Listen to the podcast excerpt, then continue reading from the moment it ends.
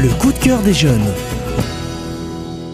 Elle est jeune, elle aime lire et elle vous le dit. Les Orangers de Versailles d'Annie Pietri et Le coup de cœur de Marie 11 ans. Premier tome d'une trilogie.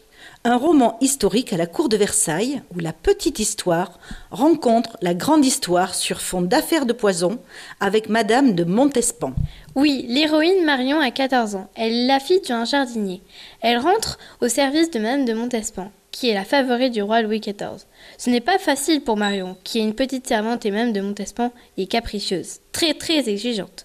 Les petites servantes ne sont pas du tout considérées. Mais Marion a un don. Elle sent les parfums et elle peut en créer. Débrouillarde, observatrice, elle va découvrir que la maîtresse du roi veut éliminer la reine et va tenter de déjouer ce complot.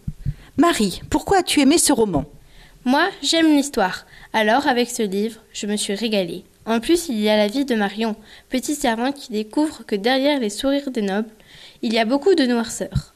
Elle apprend à vivre à la cour et ce n'est pas facile. C'est une époque cruelle. Ce qui est bien aussi, c'est d'apprendre comment on vivait à Versailles à cette époque, avec les courtoisies, la reine, ses enfants.